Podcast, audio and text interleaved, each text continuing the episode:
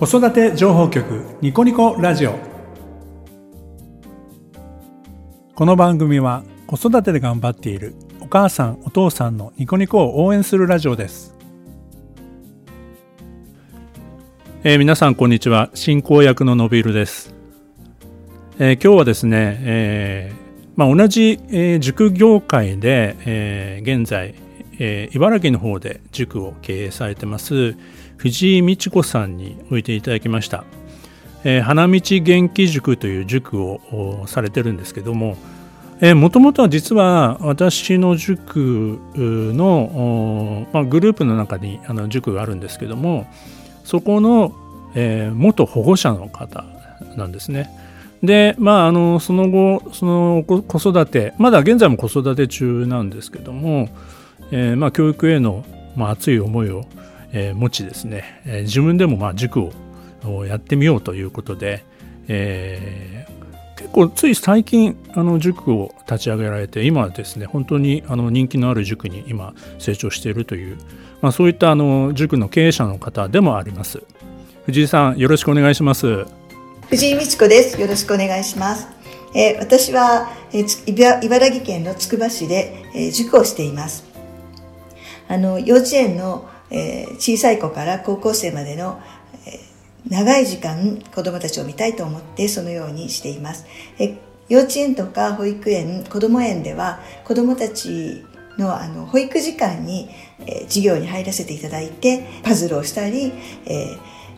ブロックをしたりというようなことをしています。であと私はあの補習の塾もやっているしあの中学受験の塾もやってるんですけれど一貫して私が一番あの目指しているところは子どもたちが生き生きして学ぶということを目指しています。で私はあのプライベートでは子供が3人いてあの男の子3人いるんですけど今、えーと、1人今年大学卒業して、えー、社会人になった子供と大学生の子供そして少し離れて、えー中学1年生になった子供がいて全員中学受験をしているのでそこのところも私はいろんなことをあの考えてきている原因になっていると思います。今日はどうぞよろしくお願いします。はいよろしくお願いします。えー、まあ藤井さん私も昔から実はあの知り合いなのでえーまあ、お子さんがね実際に通われてる、えー、当時からの,、まあ、あの仲間といいますかね、まあ、保護者とあのまあ、塾の先生との関係ではあったんですけども何て言うんですかね一緒のまあえー、まあ、同じ方向を向いてる仲間みたいな感じであの接しさせていただいてたということなんです。であのただまあいろいろ子育てやっぱり3人いるといろいろあったということですね。この番組に出ていろいろ失敗談も含めて、えー、お話ししたいということで今日お越しいただいたんですけどまあ1人目が一番やっぱり大変だったですかね。大変でしたよね。もう、えー、っと世界はもうそこだけになってしまったぐらいもう必死になっちゃってあの昼間勉強して夜子供が帰ってくると一緒に勉強してできないとなんでできないんだみたいな感じ。で怒鳴るような毎日だったんですけど、はい、やっぱりご自身ではあの中学受験って経験されてないんですよね？私はあの高校受験と大学受験で高校までは普通に県立高校に行っていたのでそうですよね。初めて中学受験のあの世界を知ってこんな世界があったんだと思ってすごい衝撃的だったんです。でやっていくうちにあの自分が習ったことないような計算方法とかが出てきてあのすごい必死になってそれを教えたいんで自分で勉強して教えると子供がちょっとできるようになるんですよね。そうするとそれが嬉しくなって またやってみたいな。で模試があるから模試で結果が少し上がるとなんか自分がすごく嬉しくなったりしてっていうのの繰り返しがちょっとエスカレートしてこう本当難しいんですね中学受験の問題って。だからそれがうまくできないと怒りに変わっていったっていう。多分皆さんお母さんって最初のお子さんでこれをすると経験される気持ちなんだろうと私は思ってるんですけど、はい、なるほど、まあ、まさにあの中学受験は親の受験を地で言ってしまった感じですよね。そうです。あの一番悪い例だと思ってます。ね、私もこうあの中学受験の保護者の方とお話聞いてるとやっぱり1人目はちょっとはたいちゃったことあるんですよねみたいなことがあったんですけどやっぱりありました？あります。あの、まあ、頭さっとこつくぐらいは結構日常茶飯事なんですけどもうえできないとテキストをや もうできないだと破いて 破いて。感じとか物とかもガンとか投げて本当イライラしちゃったんだなと思って、うん、なるほど。あの私の教え子のお母さんはあのもう中学受験やめなさいってもうもう問答無用に中学受験関係のテキストからノートまで全部捨てたっていう方がいらっしゃいましたけど捨てた後に後悔したって言ってましたね えそして本当にやめたんですか？やめなかったんですまた もう一回すいませんあのテキスト買わさせてくださいって言われてどうしたんですか？って言ったら全部捨てちゃったんですって言って。若い私も自分だけじゃなくてテキスト破いたのも破かれたの持ってくる子とかがいるんでそういうのあるんですよね。でもう自分の問題に変わっちゃうんですね子供の問題が。自分が我慢できない問題に変わっていくっていうこれどうやって乗り越えたんですか？お一人目の時は。そうそれは乗り換えたのがあの中学受験をやっていって総合問題になって過去問とかやり始めた頃だんだんなんかできなくなっちゃった。範囲が決まってるところのテストは結構できてたんですけど、範囲がもうこうランダムになって出てくるとなんか混乱しちゃったみたいであの、うんうんうん、割と早生まれで中長男あのどっちかっていうと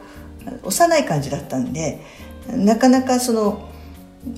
いろんな問題が出たり混乱した時にうまく解けなくなっちゃってだからだんだん成績が下がってきちゃったんですあの入試間近になって。でそのうちにあのなんか足し算とか引き算もできなくなっててそれで入試にあの突入したんですね。はい、そしたらあの受かるって言われたところが落ちちゃったんですよ。あはいはいはい。そうそれでもう私すごくパニックになってあのどうしようどうしようどうしようって言ってもなんか泣きわめいてたらうちの主人が「いや効率があるから大丈夫だろ」って言うんですけど。もうそれだけは絶対嫌だみたいな感じで。なんかちょっとおかしくなっちゃったんですけどだただその時初めて私がしてきたからこんなことになっちゃったんだ。私が怒ったからこんなにあの最終的にあ、えっと、混乱しちゃったんだと思ってもうすごく反省したんですね。はい。で毎日毎日こう外にも出られなくなってずっと家にこもるふうになって毎日泣いてたんですけどあのうちの長男きっとここがいいとこだと思うんですけど結構前向きっていうか、はい、私あのでも最後まで受けてみるみたいな感じであの2月とかになってもテスト受けてたんです。あの、はい。はい、受かるまでと思ってで最後に受けたところがなんか受かったんですたまたま、そしたらなんか私はもうこの世がひっくり返るぐらいあのほほっとしてあのじゃあここでと思ってあの一応入学が決まったんですけど、はい、もうそこで反省したことはしました。あ怒ることってよくなかったなと思って。あの合格が一つもないままずっと受験シーズンとか入試を迎えちゃうと地獄ですよね。はい、ものすごく辛いですよね。全否定された感じでしょうね。そうなんです。あの世界全部が私を否定してるみたいな、うん、私と私の子供を否定してるみたいに思って、もうどこにも出られない感じでした、まあうん、特にあのここは大丈夫でしょうって塾から言われてるところが落ちると、はい、本当に何も信じられなくなって、はい、不安になってどこも受かんないんじゃないかっていうのが、まあ、まず思い浮かんじゃうっていう、はい、まあ、よくこうねあのあるっていうのもあるんですけどそこは冷静になれないですよね実際は。なれないですよね。こう過ぎてるからその後の人生の方が長いと思うんですけど、うん、その時はもう真っ暗闇の中であの何明かりの見えないトンネルみたいな、うんうん、そういうイメージだった気がします。そうですよね、はい、私ももうつい最近の話ですけどもそういうこのな結果が出ないえー、でこう入試応援って言ってあの学校の前であの子どもたちを待って激励するっていうのが、まあ、塾の、まあ、風習みたいなのであるんですけど、はいはい、その時に、まあ、結果が出ないお子さんをあのお父さんがあの付き添いで来られたんですよ。その前までは、お母さんが来られてたんですけど、はい、その日はお父さん来られてて「今日お母さんどうされたんですか?」って言ったら「いやもう全然あの精神的におかしくなっちゃってて もうあの一緒に来られる状態じゃないんで私が来ました」というふうに。で子供を見送った後に何かどう声をかけていいでしょうね？っていうような相談をですね受けましたけどお父さんは冷静でしたけどもお母さんはもうそこまでやっぱり追い込まれててもう外にも出られないような状況だったんですね。同じだとでうちの主人はあの効率もあるよって言いながらすごくあの困っててあの私がそうやって出られない時に送ってったんですね。車で行けるとこだったら車で送ってたらなんか田んぼの水に落ちちゃったんですよ。縁起が悪いですね。そう。すごい実はうちの主人も焦ってた焦ってて やばい。もうそれ以降やっぱ私が行くとか言って。でもわざと失敗してくれたのかもしれませんよ。いやそんなにあれだと思うんですけど。でもさっきのお話のお父さん、まあ、ご家族は、はいはい、その入試があの受かってですね、うん、それであの次の時にあのそのお父さんにお会いした時にはもういっぺんにあの地獄から天国に変わりましたっていうばかり分かって おっしゃってました。やっぱり皆さん同じ気持ちなんですねきっとね、うん、やっぱりねね、うん、12歳ぐらいの子供にこう合格不合格を突きつけられるこの瞬間っていうのはやっぱり親も一心同体だから、うん、まあ、本当に自分ごとっていうかまさにこう自分がねの合格不合格をこう突きつけられてるっていうような状態なので、そで、ね、そこあそこは本当に過酷な世界ではあるんですよ中学受験っていうのはですね。うん、でも都心でも中学受験のお子さんが増えてきてることは来てるんですか？この間も何かで書いてまあでもあのそうですね。これまではそういう傾向で今年もまああまり変わらないような状況だと思うんですけどまあ来年以降どうなるか、まあ、このコロナの影響で、まあ、どういうふうに変わるかってはまだちょっとわからない状況ではあるんですけども、はい、やっぱりそのやっぱりえ中学受験の魅力メリットという部分もやっぱりあの考えられてる方も大勢いらっしゃるんで、まあ、それはそれぞれのご家庭の判断だと思うので誰もが彼もが中学受験すればいいということでは全然ないと思うんですけどでも藤井さんのところの,、ね、あのお子さん全員中学受験をされたということでやはり中学受験の良さみたいなものを感じられてそうされたんですよね。だからあのすごく勉強ができるからあの学力が高いから中学受験をしたわけではなくてあのここ私が住んでるところすごくあの学力の高いお子さんが多いんで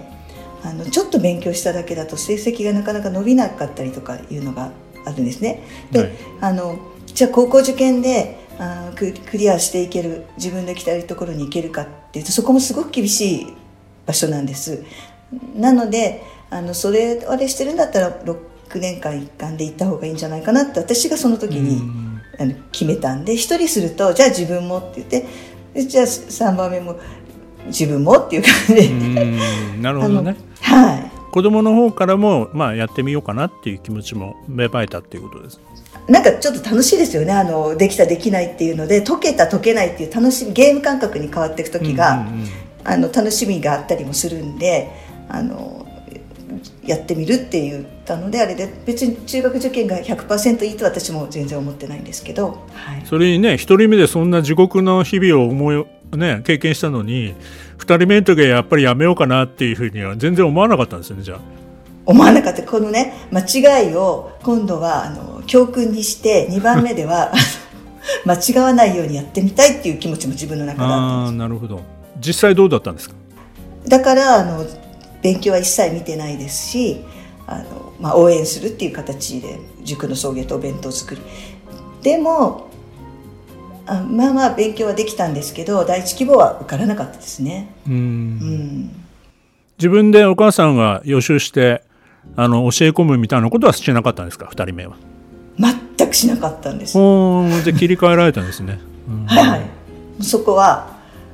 あの切り替えたんでですね。やっちゃダメだと。やっぱり自分で勉強するようにさせなきゃダメだと。いうふうに思ったんですね。あと子供のタイプもあってあはいはい、おっとりタイプではないんで私が教えたりしてちょっと間違ったりするともうあっち行けみたいな。タイプだから。そういう子には自分でやらせた方がいいんじゃないかなとも思いました。なるほど。やっぱりね、はい、兄弟でも全然違いますもんね。はい。うんやっぱりそうか。中学受験ね。やっぱり2人目の時には全然こう気持ちの余裕とか、まあ、やり方とかそういうのも考えますもんね親御さん、ね、考えます。でも3人目はまたもっと違うんですよ。3人目が。全員違い。2人目はあの手はかけないんですけど自分なりに必死なんです。あの思ったような成績が出ないと困るかなとかもうちょっとここ頑張ってほしいなとか分析はすごくしてたんですけど、はい、3番目は関係なかったんです成績が。で社会とか全然覚えないんで20点ぐらいしか取れなかったんですね。で最終的に20点だったんでなんか総合点数にすると 算数はできたんですけどあのなんかやっぱ思ったところが浮かんなかったんですよ。そしたらあ本人が焦り出して社会を1日8時間ぐらい勉強し始めてで2回目の時に行きたかったところに受かったんであのそれは本当私の力は一切ないですねきっと。自分で気づいたんです。そう。土壇場になって。そうなんです。それ一回落ちてから気づくっていうパターンまあなくはないですけどそれで間に合っちゃうだけですごいですね。間に合社会だと間に合うんですかね。でも昔一人目だったらお母さんもねぶち切れてましたよねきっとね。社会そんななんでやんないのと覚えれば点数取れるじゃないのみたいな。言ってたでしょうね。言ってるただね長男は社会で点数が取れてたんです最初。そそこじゃなくやっぱり国語とか算数で最初は点数を取ってた方があの挽回は効くんだなっていうのが一応感想です私の。はい3人目の時にね3人目のお子さんが1人目だったらぶち切れてましたね、はい、でもねこのね子供たちが三人三者三様っていうのがそこも勉強になっててあのいろんなお子さんお預かりしますけど、はいはいはい、いろんなタイプがあるんでこういう時はこういう時ピピピピって結構考えるのはいろんなタイプがあったからなんじゃないかなって気がなるほどなるほど、うん、して。で自分の子だったらどうしたかなっていうふうにまず考えるんですね。どんなお子さんの悩みも。そうすると自然と私だったらこうするっていうことを提示できるような気持ちにはなってます子供のなるほど。それ仕事に生きてるってことですよね、はい、かもしれないですね、うん、なるほどじゃあそういう意味ではお子さんたち貢献してますねお母さんの仕事にね。そうですね。で私がもう一つあの必ずあの皆さんにお話しするのはあの長男は中学入ってもあんまり勉強はできなかったんであの本当に心配だったんです。これからどうなるのかなと思って。であの中学受験の時怒り狂ってましたけどまあ23か月するとまた怒り狂うんですね。中に入ってから。はいであの心配してたんですけど高校の時にアメフト部に入った時に毎日帰りが9時過ぎまであの帰ってこないから何してるのかなと思ってあのまあいいや少しスポーツでもやってもらおうと思ってたんですけどある日あの試合に出るから来てって言われたんで初めて私アメフトっていうスポーツの試合を見に行った時にうちの子供はあのボールを1回も2時間の試合の間触らないで、はい、えー、っと相手の大きな子たちをあの自分たちのチームが、えーと、得点を取る選手のところに行かないようにずっと押し続けてたんです。うんうん、であの自分よりも大きい子たちとかがいるんであのすぐ押されてあの泥だらけになってまた立ち上がって泥だらけになってっていう姿を見たら私はもう本当に涙が止まらなくなっちゃって、うんうん、でそれはどうしてかっていうと私はどっちかっていうとあのいつもリーダー的にあの偉そうなことを言って育ってきてきたんですけど私の子供はそういうタイプじゃなくって、はい、あの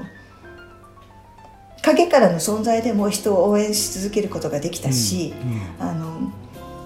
そういう人がいないと世の中ってよく回らないんじゃないかと思って私は私の中から生まれてきたから私のようなタイプなんだなと思ってそれを望んでいたのかもしれないけど私には持ってないもっともっといいところがあって生まれてきたんだっていうことに本当に気づいたそこでなるほどそこから本当に怒怒りはしますけどあの認められたっていうか信じられたっていう感じであの変わった気がします自分自身は。ああなるほどね。はい、はいいやそういうなんかあの子供の一面って実は親は分かってるようで分かってなかったみたいなことってあると思うんですよね。うん、うん。あの受験とかその時ってある一面しか見見てないっていうこともあるんで、うん。親親がね、うん、でも実際にはいろんなところでこう子どもたちは成長してるし、うん。まあ、学校生活にしろそういう部活の中にしろ彼らの見えてない部分があるっていうことは、まあ、おあの親として心得ておいた方がいいですよね。うん。どうしても表に見える成績が最初に見えちゃいますよね、子供って。まあ、親だからこそ心配はするんだけどもでもそうじゃない良さっていうかね。だからよくあの子供の良い点を挙げてくださいみたいなことを中学受験のお母さん方にこうねあの言うといやなかなか見つからないんですよねっていう話になっちゃうんですけど悪いところしか思い浮かばないですみたいになるんですけどそれは受験というものを通してそういうフィルターで見ちゃってるから、まあ、どうしても、うんね、あの悪い点ばかりできないところばかりが見えちゃうんだけど、一人の人間として考えた時ってなかなかねそれを離れてこう冷静に見るっていうことがなかなかできない状況にはなっちゃうんですよねし受験の世界って。そうですね。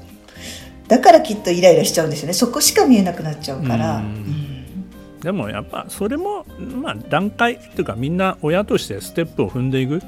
うん。あの最初から完璧なあの親っていないと思うので、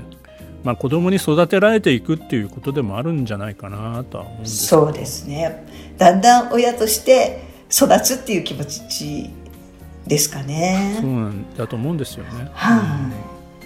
でもそういうねあのご経験を今度そういう今あの来ていただいてるあのはい藤井さんの塾の保護者の方にもいろいろねこう伝えられていくんだと思うので、い、はいまあそういうなんか心強い先輩ママとして、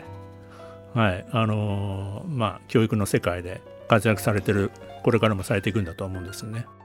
私ができることは自分の経験を生かしてえーどういうアドバイスができるかあとは一緒に共感してその気持ちを分かってあげれるかっていうことかなと思ってるんでそこは忘れないようにしていこうと思って面談はかなりいろんなお母さんとしてるんですけどもう一人本当に2時間3時間はお話しされますねいろいろな話を。ではあの次の回ではあの藤井さんの現在のねお仕事あの塾の経営者としてのあの仕事についてちょっとお話を伺いたいと思います。はい